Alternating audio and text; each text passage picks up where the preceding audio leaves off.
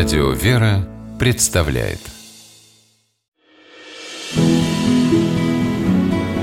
Имена, имена милосердие. Эта история произошла в конце XVIII века и началась с того, что бедному башмачнику из Баку по имени Таги уже второй день нечего было есть.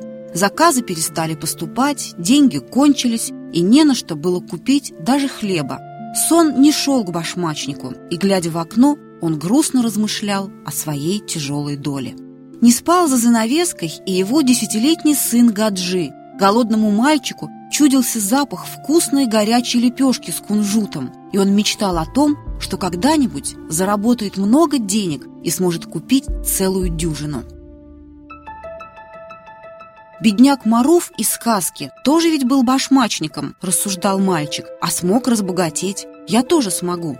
Сказку о похождениях Маруфа-башмачника из «Тысячи и одной ночи» любила рассказывать ему мама. Она умерла полгода назад, а Гаджи все никак не мог привыкнуть к мысли, что ее больше никогда не будет рядом с ним. В 1878 году в Азербайджане на Абширонском полуострове появилось новое нефтяное месторождение.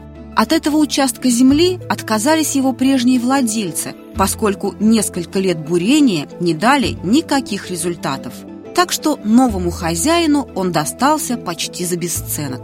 Но вот в один день из скважины забил мощный черный фонтан – Друзья и знакомые от души поздравляли новоиспеченного нефтяного магната, господина Гаджи Тагиева, сына бедного башмачника, а теперь миллионера. В ту же ночь Гаджи приснилась мама.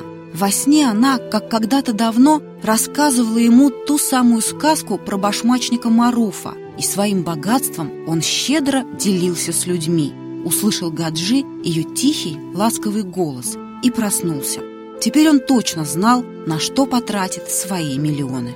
Заботиться о людях, благоустраивать родной город и оказывать помощь всюду, где только будет в ней нужда, по этим принципам Тагиев выстроил всю свою дальнейшую жизнь.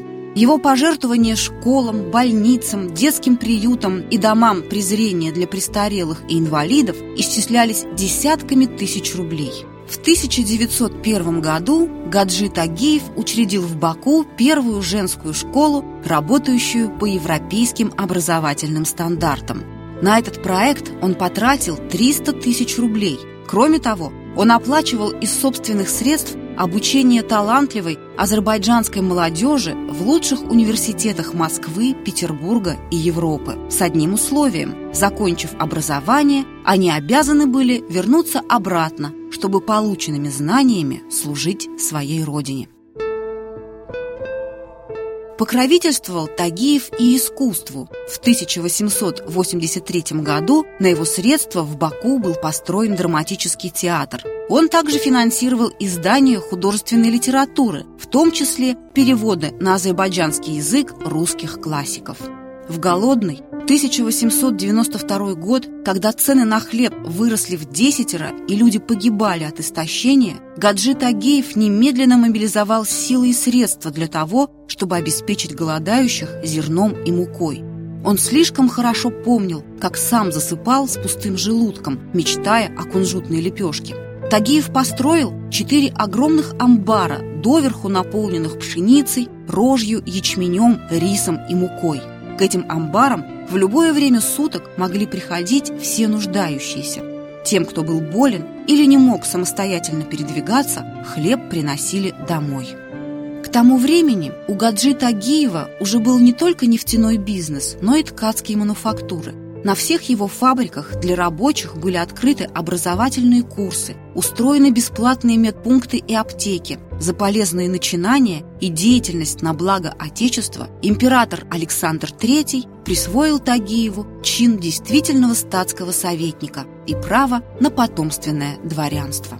Когда в 1917 году большевики явились в особняк Тагиева, чтобы объявить ему о выселении, 94-летний Гаджи велел членам семьи взять с собой только самое необходимое. Пусть остальное достанется народу, сказал он.